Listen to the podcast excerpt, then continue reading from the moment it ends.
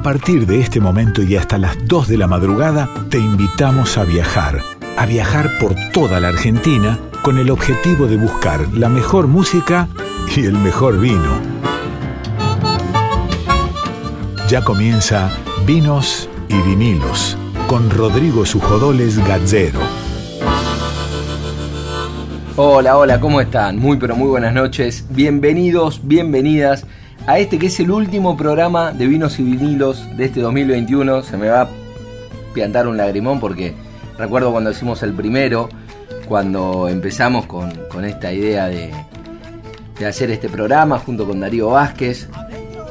Súper agradecidos como estamos hoy, pero súper agradecidos a Mavi Díaz, que es la directora de la radio, por confiar en este proyecto, a Juan Sixto, a Ale Ponlecica, el director de Radio Nacional, que veníamos con esta idea de, bueno, de, tratar de ver cómo hacíamos para hacer viernes a viernes una entrevista de, vinos y una entrevista con artistas, con todo lo que eso significaba en cuanto a las dudas de cómo lo iban a tomar los artistas, cómo lo iba a tomar el mundo del vino.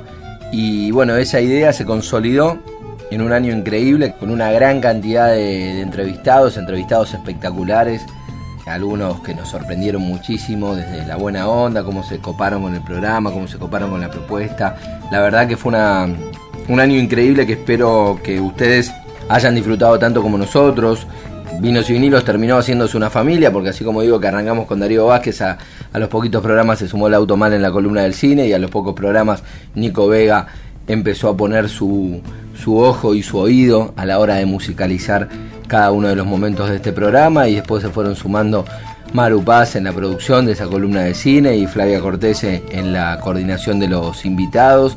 Y, toda esa familia de vinos y vinilos hace que hoy, bueno, seamos un grupo súper consolidado, súper contentos con este programa que hacemos cada uno de los viernes. Programa que lleva la edición de Diego Rosato y del Tano Salvatori, que también ponen lo mejor de ellos para que para que este envío salga como sale eh, y obviamente como ya dije con Darío Vázquez en la, en la capitanía de la producción. Así que así estamos, contentos con este último programa, tristes porque es el último de este año, se va el año, pero bueno, el año que viene volveremos. Eh, seguramente si las autoridades de la radio así lo requieren y, confían, volveremos con, más vinos y vinilos.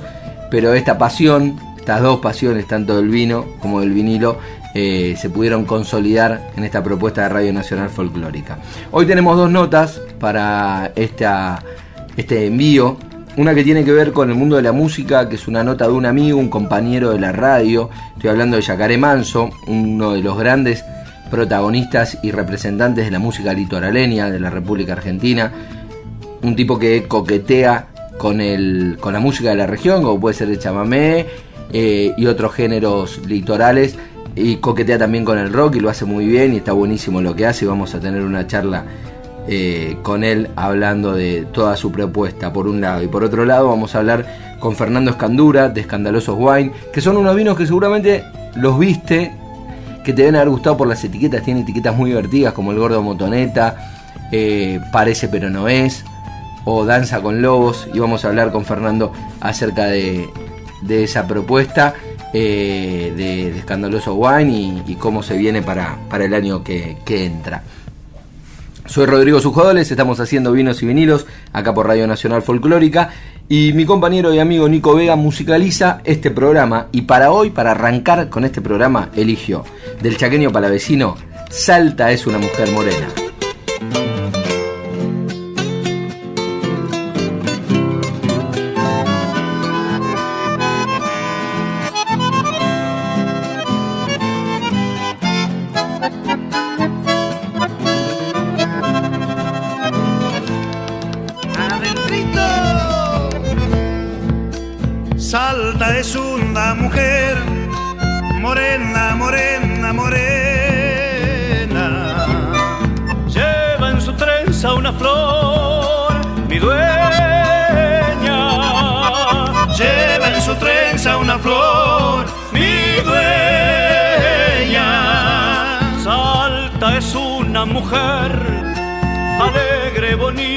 swear.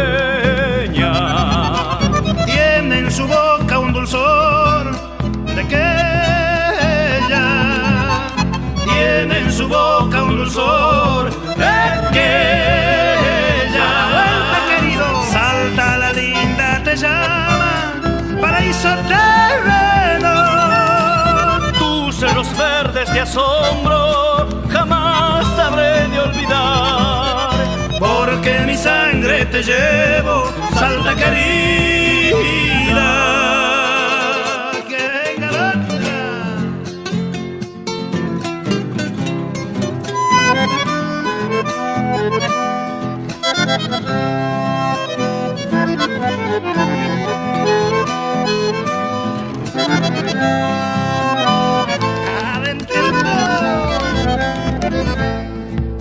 Salta es una mujer de historias de gauchos de Güemes. Y en su memoria quedó por siempre. Y en su memoria quedó por siempre. A Capayate me iré cantando por los medanales. Y con vinito de allá macharme allá macharme. A la vueltita changuito. Salta la linda te llama paraíso terreno. Vinos y vinilos, un programa para degustar con todos los sentidos. Se acaba, se acaba. Porque en mi sangre te llevo, salta querida.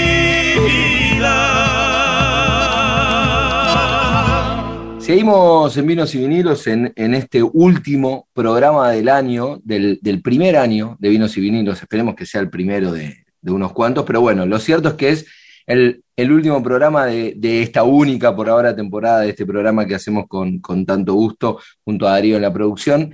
Y nos encanta entrevistar, eh, obviamente nos encanta entrevistar a todos los artistas, pero nos gusta mucho entrevistar a artistas colegas de la radio que son parte de la programación de Nacional Folclórica, que además de, ser grandes difusores de, la música representativa, de cada uno de los lugares de donde son. Además, lo hacen comunicándolo a través de la radio y para nosotros es un gran placer, por eso hemos hablado con un montón, con Cami Carabajal, con Mica Faria Gómez, con, con muchos compañeros, bueno, con Víctor Heredia, con muchos compañeros de, de la radio o de, de, la M, como cuando hablamos con, con Lito Nevia.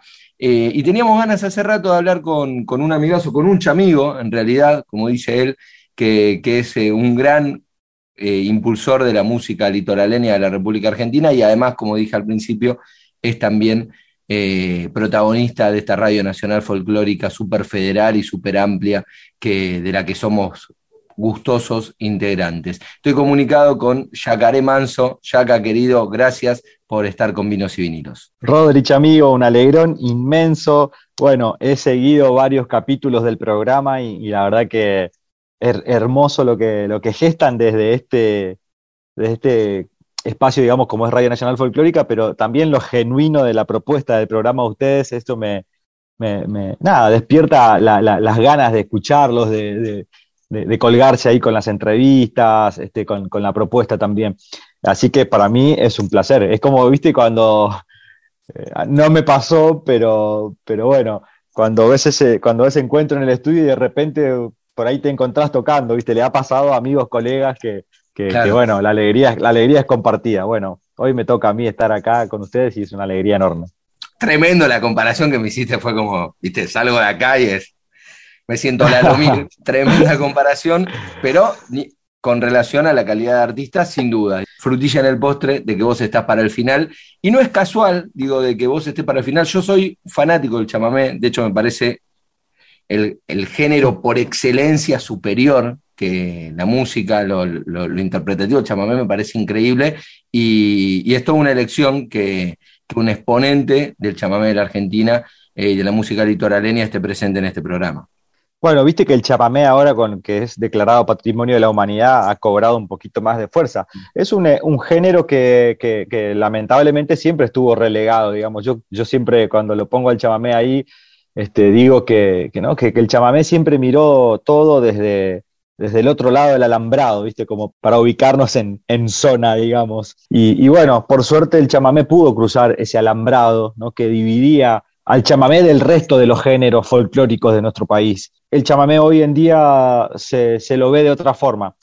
yo no me considero el chamamecero no correntino, porque el correntino tiene esa cosa también de que si sos correntino tenés que ser chamamecero sí o sí, ¿viste? Y bueno, yo como vengo más del palo del rock, de, de, guricito, siempre me gustó, ¿viste? Y este, y este sueño hermoso también de haber cantado con Ricardo Mollo en este disco de chamamé, que a mí se me ocurre, como te decía, no soy el chamamecero que se va a sentar a hacer un disco y a componer un disco de chamamé inéditos propios, digamos.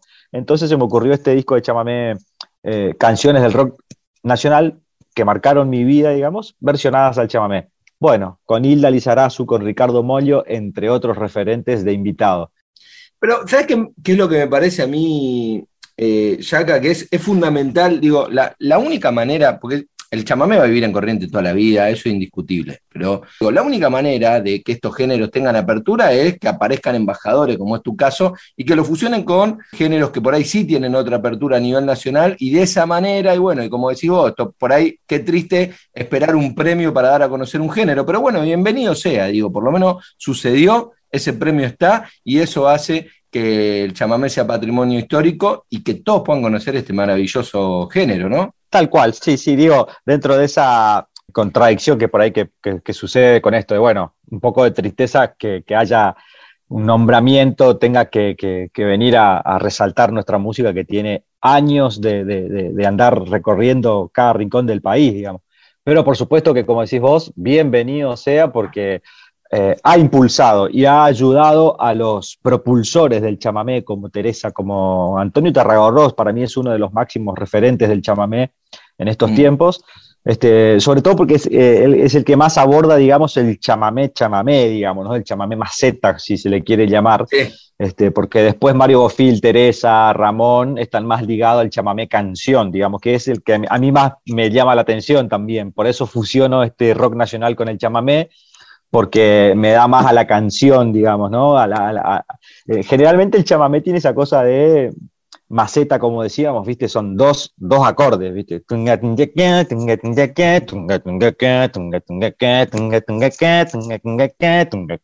Puede pasar así toda la noche una banda tocando eso y lo único que van variando son los acordes, en vez de hacer relás en do sol, mi, mi, si, pero la, la, temática es la misma, digamos, ¿no?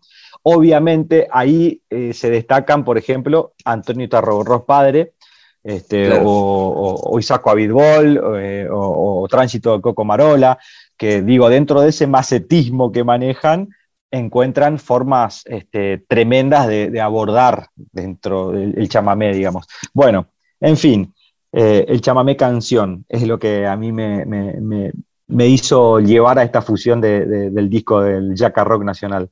Bueno, en este disco, por ejemplo, también hacemos eh, chamamé con Loli Molina, ¿no? Hacemos una versión de un tema de Capanga que se llama Hoy Reggae, y me, copaba eso de hacerlo con Loli también, que está mucho más ligado a la canción, ¿no? Muy, muy alejada del chamamé también, entonces era una forma de, acercarles este género a, colegas contemporáneos. Qué bueno eso, Yaka, y bueno, y qué bueno esto del, del Yaka Rock, ¿no? Que, que está lanzando y que tiene toda esta toda esta expresión. Sí, la verdad que yo sorprendido, digamos, porque es un, proyecto que nace en una guitarreada con amigos en Entre Ríos, este, meta vino y hablando de eso, ¿no? meta vino y vinilo, quiero creer. sabemos que no, pero vos decime que sí. Por supuesto.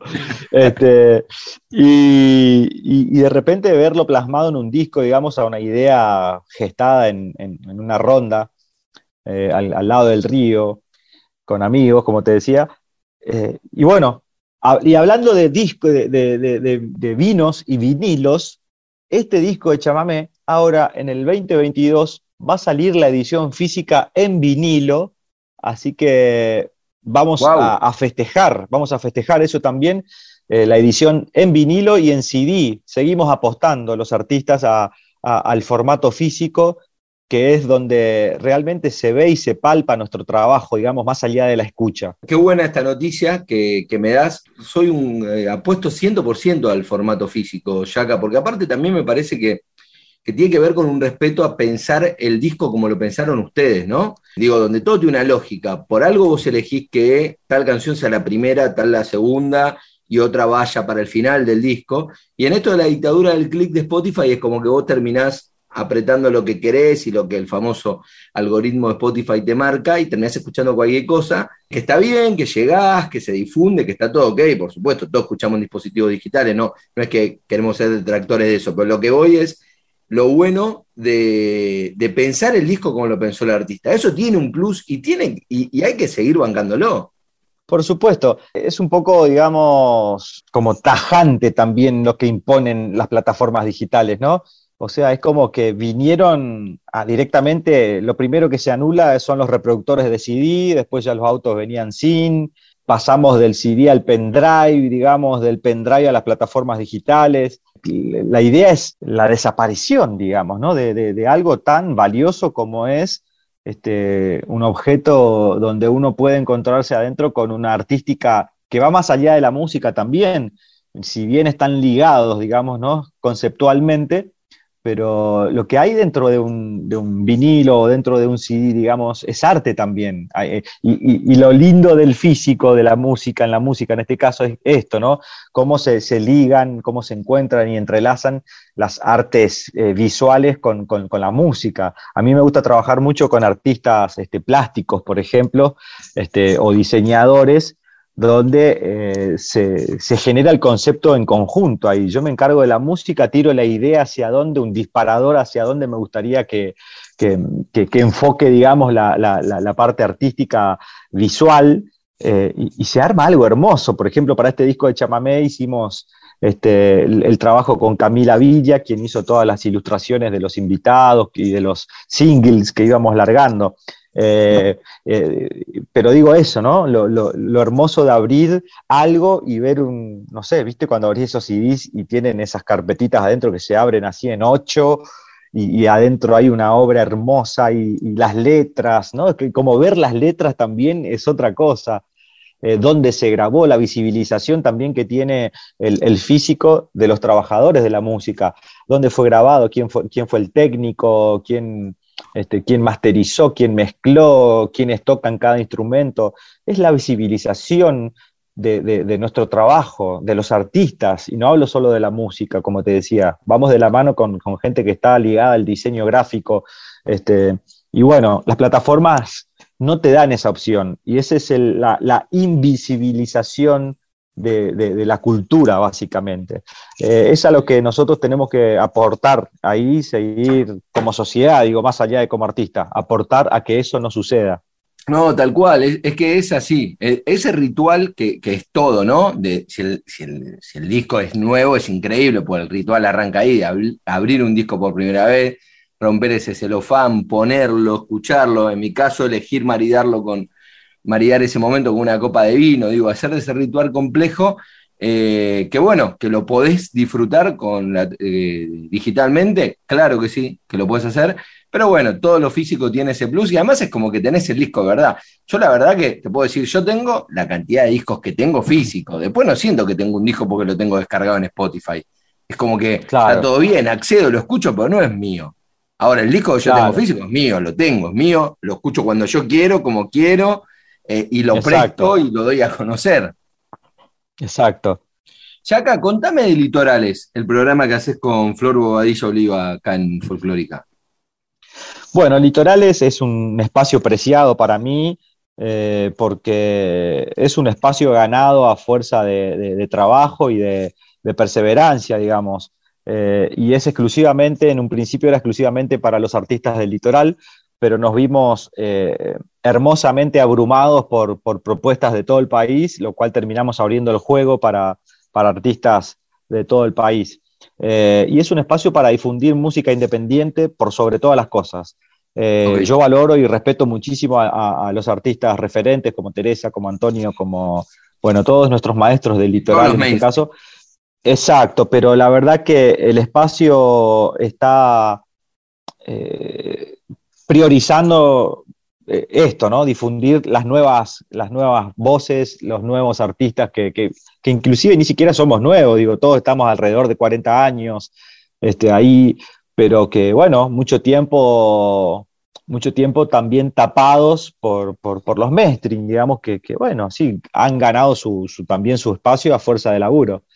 Pero Litorales es ese espacio preciado que tenemos para, la difusión de, la nueva camada de gurizada de todo el país.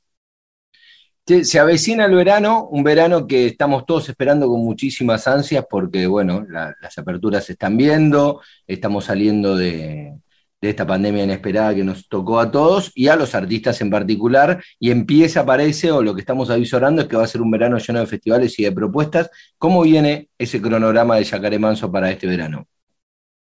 Bueno, mira, yo te soy sincero, lamentablemente no, no soy un artista que, sea como tenido en cuenta por los festivales, digamos. Eh, pero también entiendo que son los tiempos de maduración de cada proyecto. Eh, por el momento, por ahí a veces me toca estar en algunos, más que nada acá por zona del litoral, digamos, este, posiblemente enganche dos festivales acá en el litoral, pero ni siquiera, imagínate vos en el Festival del Chamamé, por el momento hasta ahora, donde yo soy un artista correntino, acabo de sacar un disco del Chamamé. Sí, sí. Ni siquiera en el Festival del Chamamé, digamos. De hecho, bueno, mi provincia lamentablemente me ha dejado plantado con este disco eh, y me gusta mandarles al frente porque, porque fue una jugada muy, muy triste la que me hicieron, por no decir sucia, digamos, ¿no? Me dijeron que me iban a acompañar para poder financiar el disco, este, lo cual yo accedí y, me metí en gastos, digamos, que no estaba a mi alcance, confiando en que, en que eso se iba a dar y bueno, me terminaron básicamente dejando plantado. En ese sentido, creo que, que bueno, eh, tengo que seguir trabajando para, para poder llegar a, a otros festivales.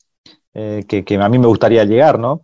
Eh, pero bueno, con, mucho, con mucha calma, digamos, me ha pasado esa fiebre también de, uy, este, ¿cómo hago para estar este verano en tal festival? Y como que me, cada vez que llegaba el verano, viste, me quemaba mucho la babocha con eso, dije, ya fue.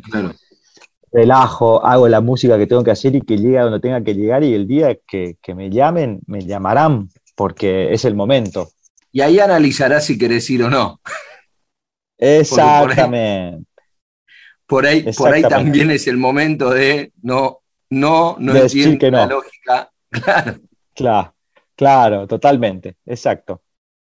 Aunque, aunque, a ver, los festivales están buenísimos, por supuesto están buenísimos, pero no dejan de ser arbitrarios en cuanto a la selección de los artistas para tocar y ahí es donde te sentís más o menos representado, y es verdad. Digo, a ver, vos sos clave en la programación de esta radio, y también muchos dirán, me encantaría estar, y hay una arbitrariedad y una decisión que, por, por supuesto, la que nosotros comulgamos 100%, pero tiene que ver con eso. Somos muchos artistas, son muchos artistas, yo no soy artista, ¿no? Son muchos artistas, y a veces de ahí está la, surge la, la, la elección en la que algunos quedan afuera y otros adentro. Exacto, exacto.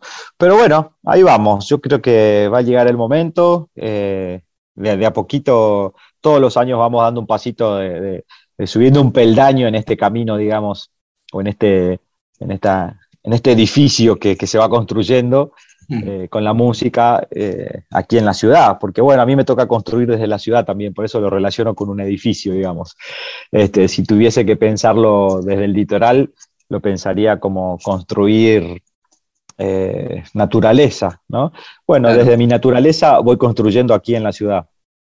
Bueno, tarea complejísima igual la que te toca, porque digo, eh, estar alejado y construir desde la ciudad un, y ser un poco embajador, como te decía al principio, de un género y de una provincia en particular, ¿no? Porque digo, vos también tenés mucho que ver con el rock, pero sin embargo ese rock lo bañas de chamamé y de las músicas que tienen que ver con, tu corriente natal.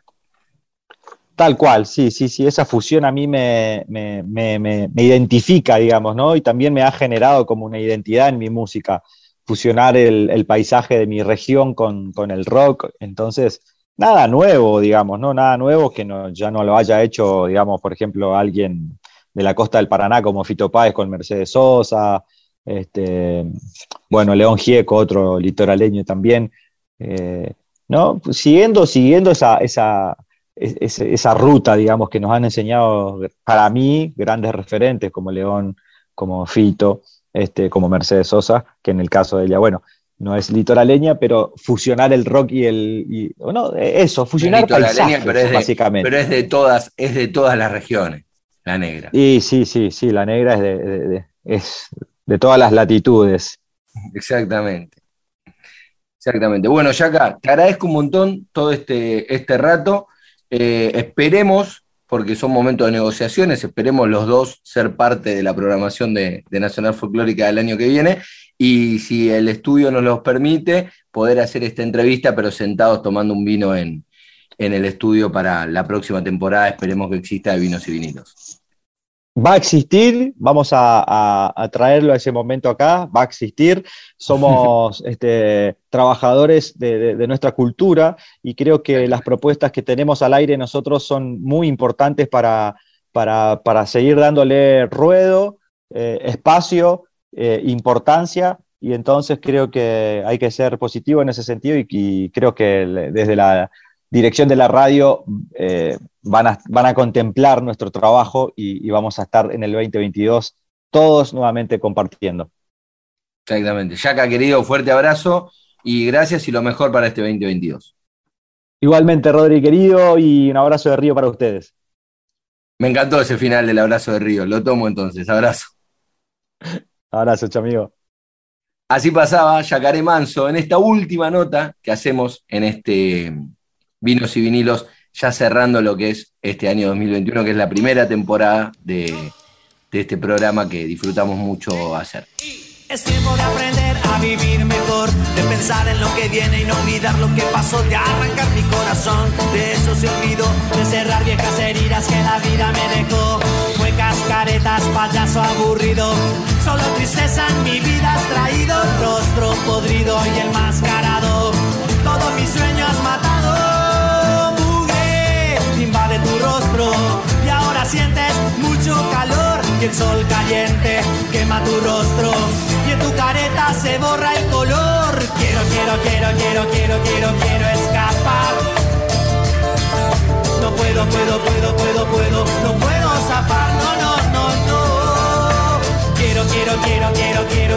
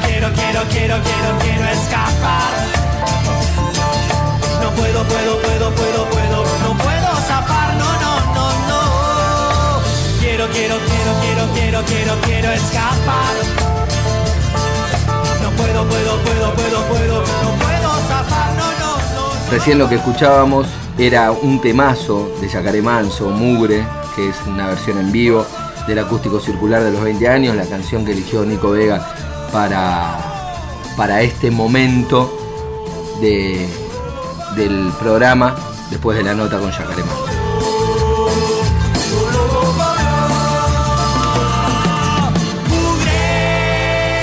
Vinos y vinilos con Rodrigo Sujodoles Gallero.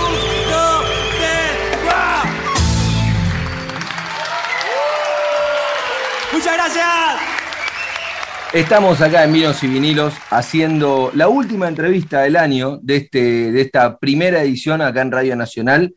Eh, y hemos llegado al final de esta primera edición y hacemos la última entrevista del mundo del vino con, un protagonista del mundo del vino, como siempre nos gusta hablar, con representantes de bodegas, dueños de bodegas, enólogos, sommeliers, los distintos protagonistas que tiene el mundo del vino. Y la verdad que es un placer poder hablar en este caso con, con un hacedor de vinos, ahora él me, corregirá en tal caso, pero me parece que ese es un título que le queda bien a Fernando Escandura. Fernando querido, muy pero muy buenas noches, bienvenidos a Bienvenido a Vinos y Vinilos. Hola Rodri, ¿cómo te va? Bueno, mucho gusto, eh, muchas gracias por la invitación, la verdad que me, gustan este tipo de, notas. Eh, y como tal como lo dijiste, sí, somos, me considero un hacedor de vino.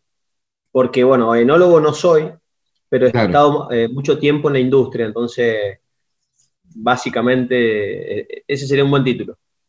Eso, un tipo que hace vinos, ¿no? Que hace vinos y que hace vinos escandalosos. Digo, una gran, un gran nombre el que eligiste para la bodega. La verdad que, mira, es un nombre que, obviamente no estoy yo solo, ¿no? Tengo un socio, pero nosotros siempre estuvimos, bueno, eh, ligados a, la industria. En su momento arrancamos trabajando en una bodega.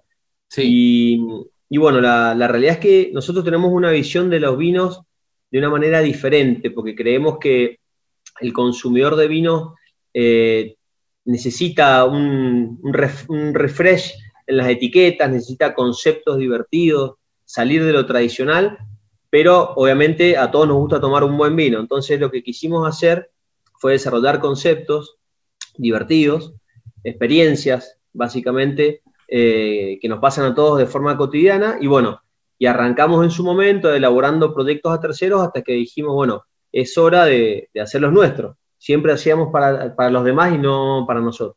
Entonces se nos ocurrió el nombre de Escandalosos, porque la verdad que los proyectos que hemos realizado siempre han estado muy bien posicionados en el mercado.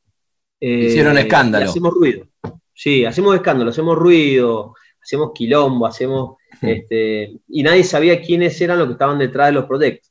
Entonces, bueno, por eso el logo de la, bodega es una máscara eh, en la cual son dos personas mirándose. Sí. Es como Anonymous, ¿no? Eh, es así el concepto. Y bueno, la, idea nuestra es el día de mañana tener nuestra propia bodega. Esa es la realidad.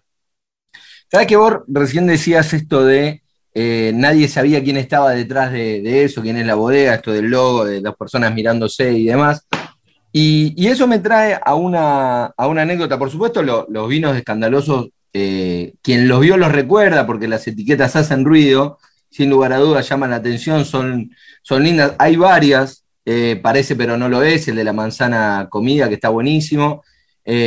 Ahí, ahí está, mirá, ahí Fernando lo está mostrando, después en redes seguramente lo mostremos, pero ahí está mostrando esa botella que es preciosa. Eh, está Danza con Lobos también, que es otra de las botellas que vi de ustedes. Y después hay una, ahí está, están todas a mano. Ahí me la va mostrando, Fernando. Y después hay una que, es la que Fernando está mostrando en este momento. Este, digo, esta coordinación es espectacular. Eh, parece que nos conocemos de toda la vida, pero ahí me está mostrando la del gordo motoneta. Que es una etiqueta que cuando yo la vi la primera vez me llamó mucho la atención porque yo soy un gordo y tengo una motito muy parecida a esa. Entonces me llamó mucho la atención y lo conocí. Además es un vino que tiene una relación calidad-precio buenísima. Es un vino bastante económico y que es muy rico, muy frutado, está bueno para, para, el precio que está. Y siempre nosotros somos de la idea de recomendar ese tipo de vino, ¿no? Porque con plata compra vino cualquiera, vas a la vinoteca y decís, dame los 10 vinos más caros y seguramente van a estar buenísimos. Pero lo que está bueno es encontrar un vino que rinda en la calidad que, tiene con el precio que, propone. Y me parece que, los vinos de ustedes, sobre todo, bueno, el Gordo Motoneta sin duda que, rinde perfecto.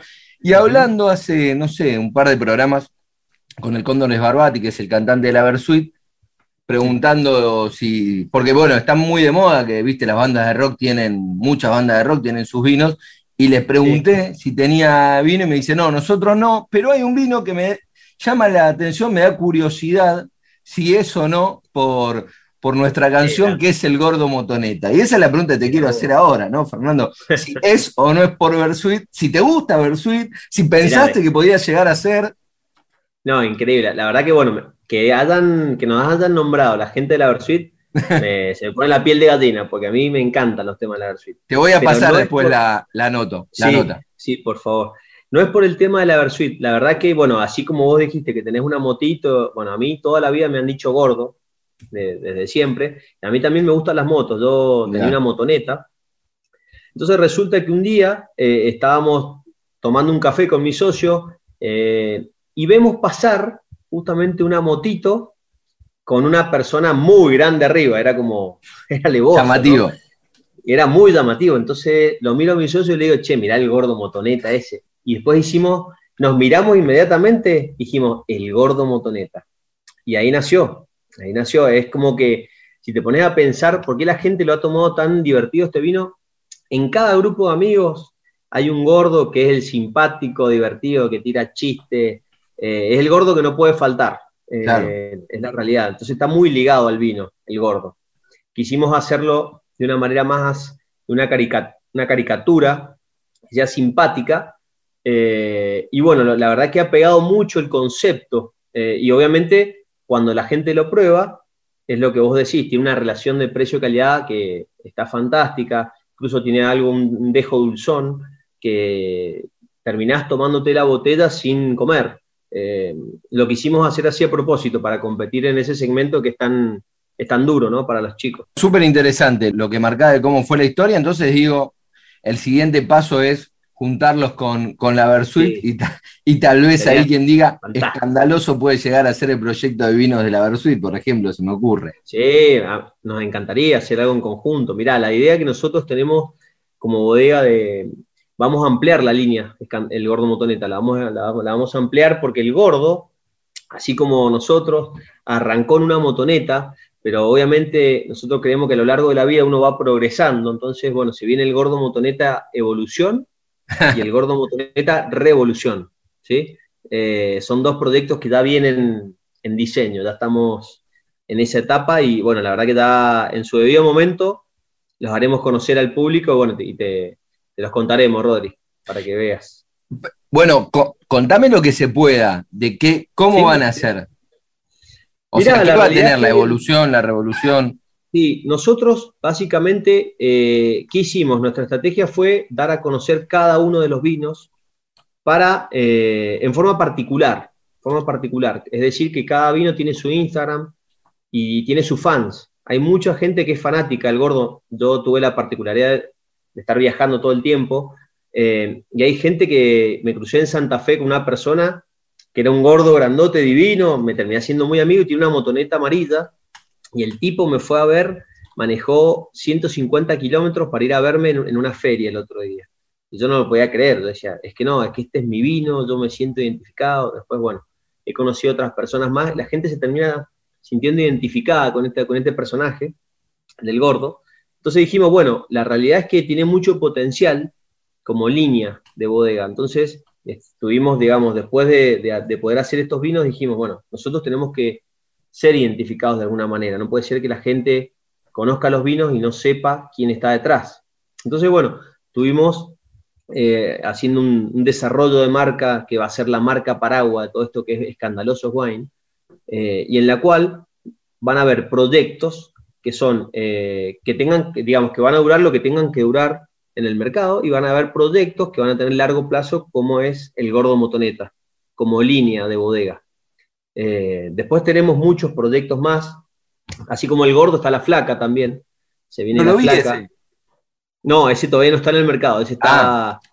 Nosotros somos, mirá, para a la hora de hacer una etiqueta somos muy pesados. Eh. O sea, tenemos que estar de acuerdo y nos tiene que causar algo. Si no, no, lo hacemos, ¿eh? nos demoramos, nos demoramos. Entonces, el concepto está, falta reflejarlo en una buena etiqueta.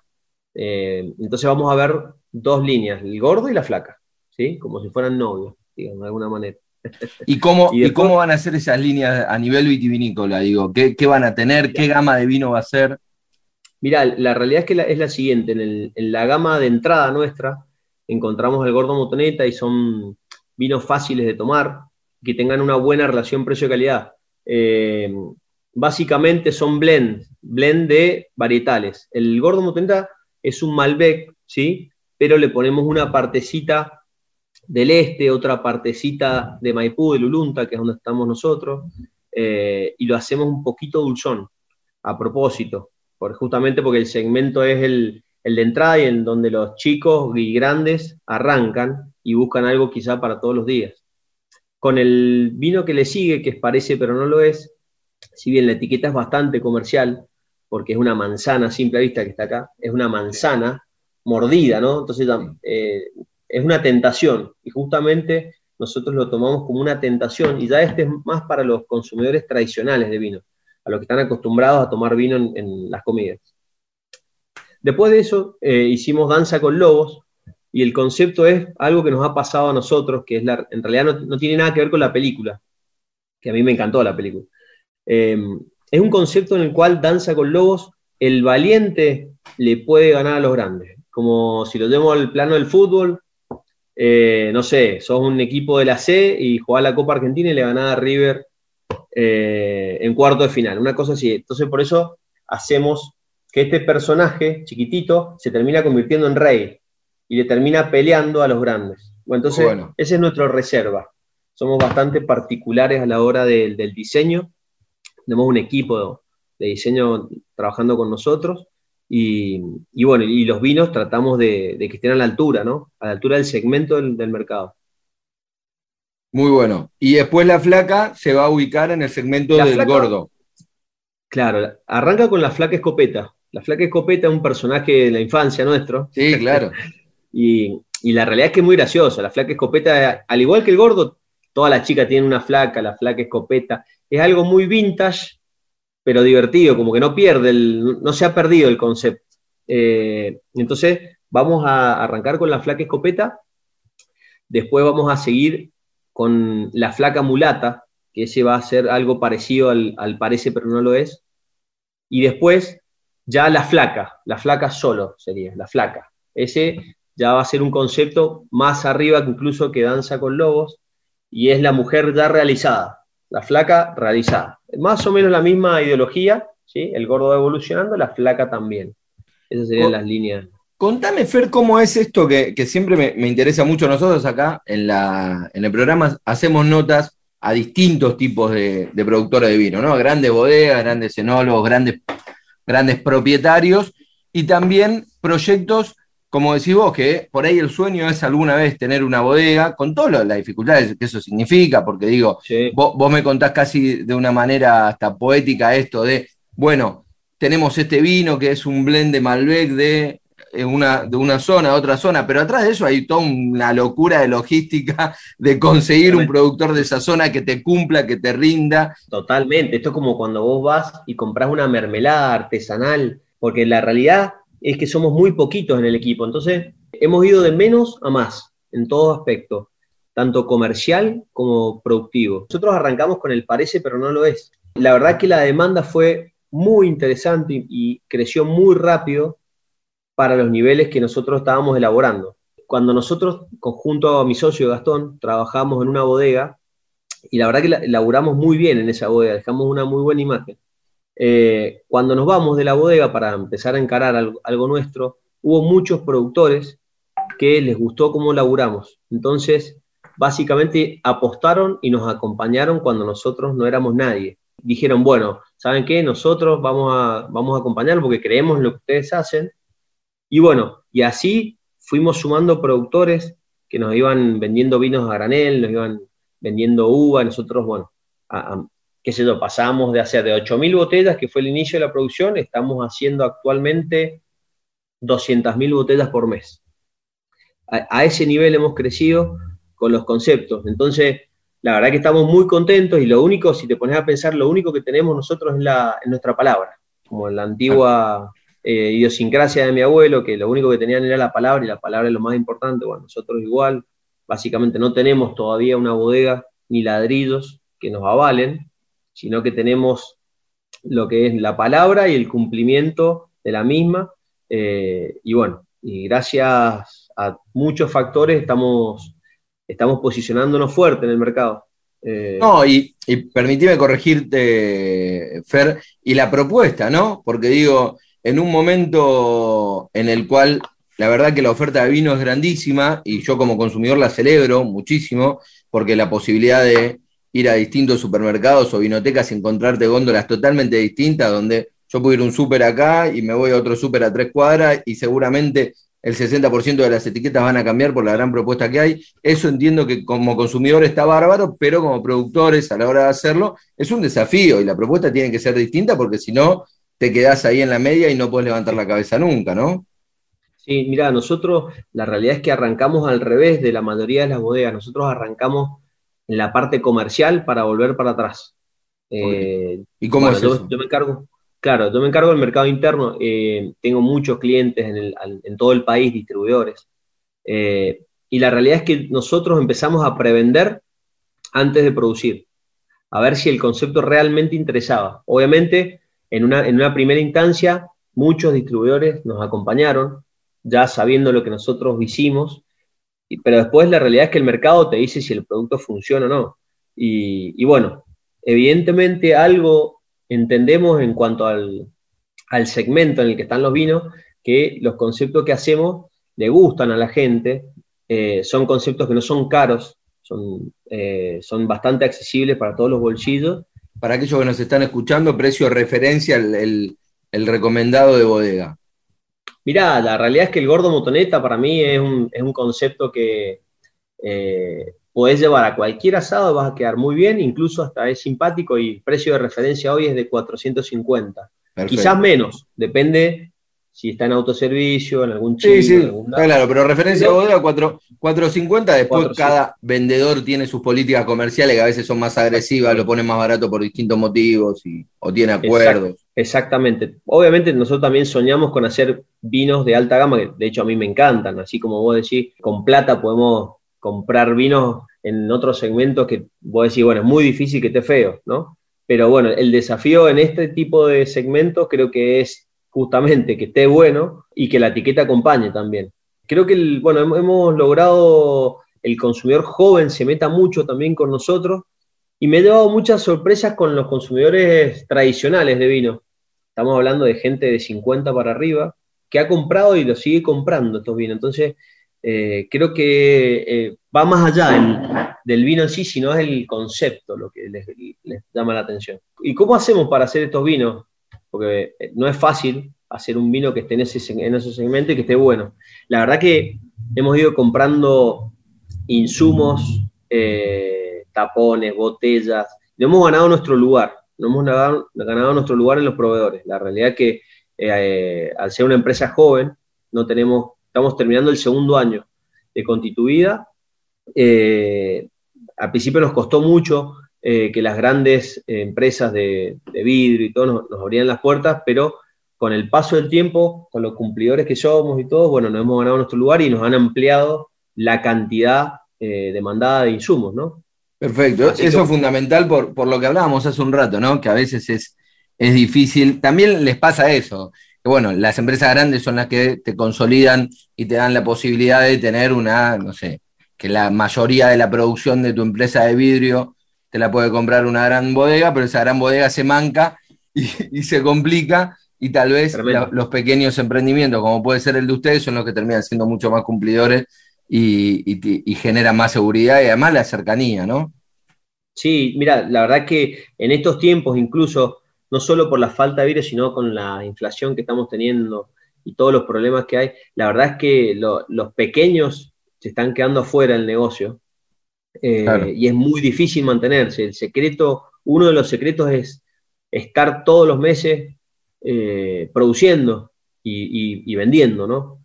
El tema es que, esa rueda, esa bicicleta vuelva para no quedarte afuera. Entonces, eh, la verdad que el mes, si agarramos un mes modelo de nosotros, estamos a la escorrida entre la producción y yo prevendiendo y cuando fraccionamos inmediatamente entregamos para volver. Bueno, la verdad que, bueno, estamos acostumbrados a, a laburar a otro ritmo. Estamos, somos bastante especiales en ese aspecto, pero bueno, es la única forma, creo que, para no quedarte afuera del juego.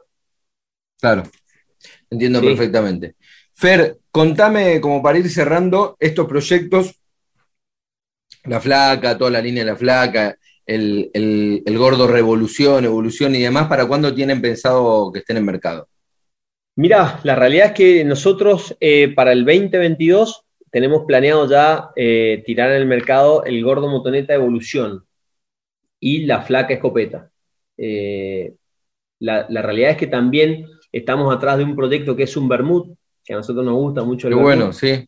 Sí, sí ya tenemos casi todo, estamos viendo la posibilidad de poder construir justamente una bermutería para nosotros y arrancar desde abajo con, con esta tendencia que eh, básicamente es mundial, pero que acá en, Argentina todavía está verde el tema.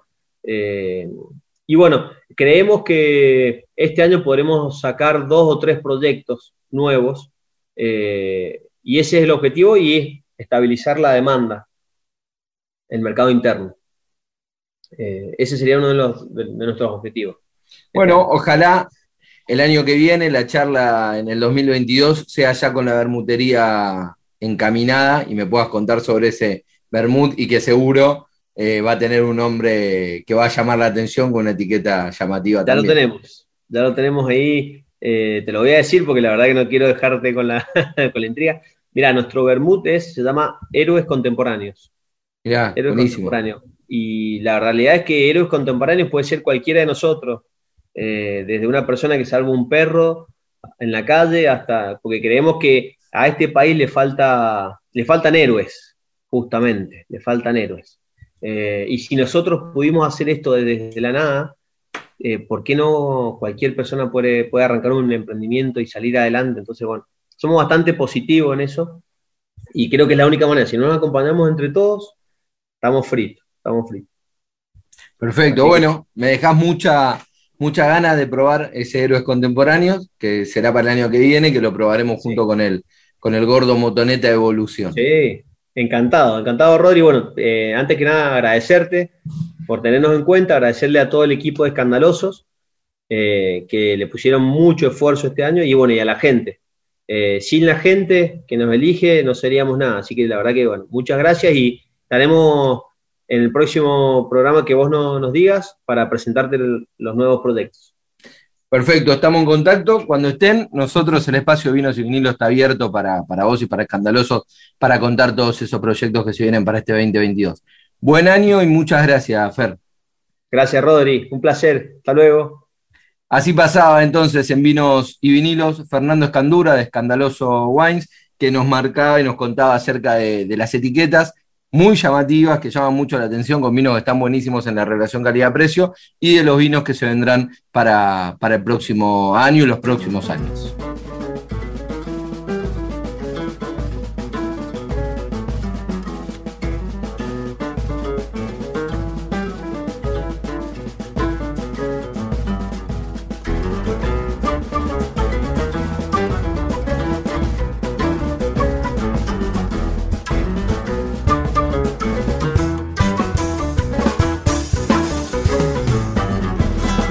diga lo que hay de hacer, yo tengo mis razones.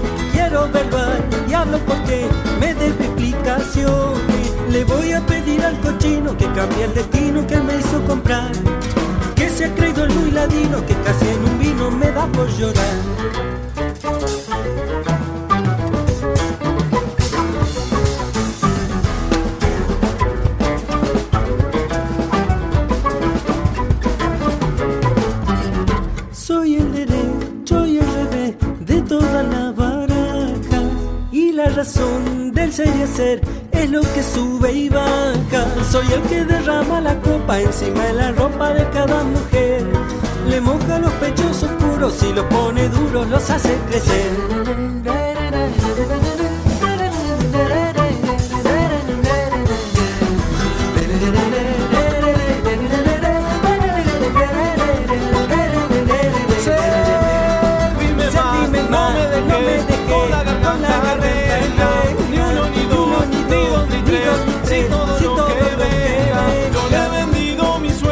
cambio de verte cerquita de mí.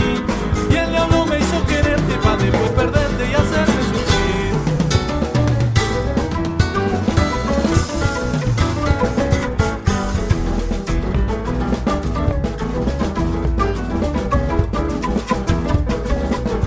No sé por qué hombre y mujer quieren verme en el fuego. Si todo mal y todo bien salen del mismo huevo después regresa queriendo olvidar. Tu paso es el que busca el fondo, yo solo le pongo la profundidad.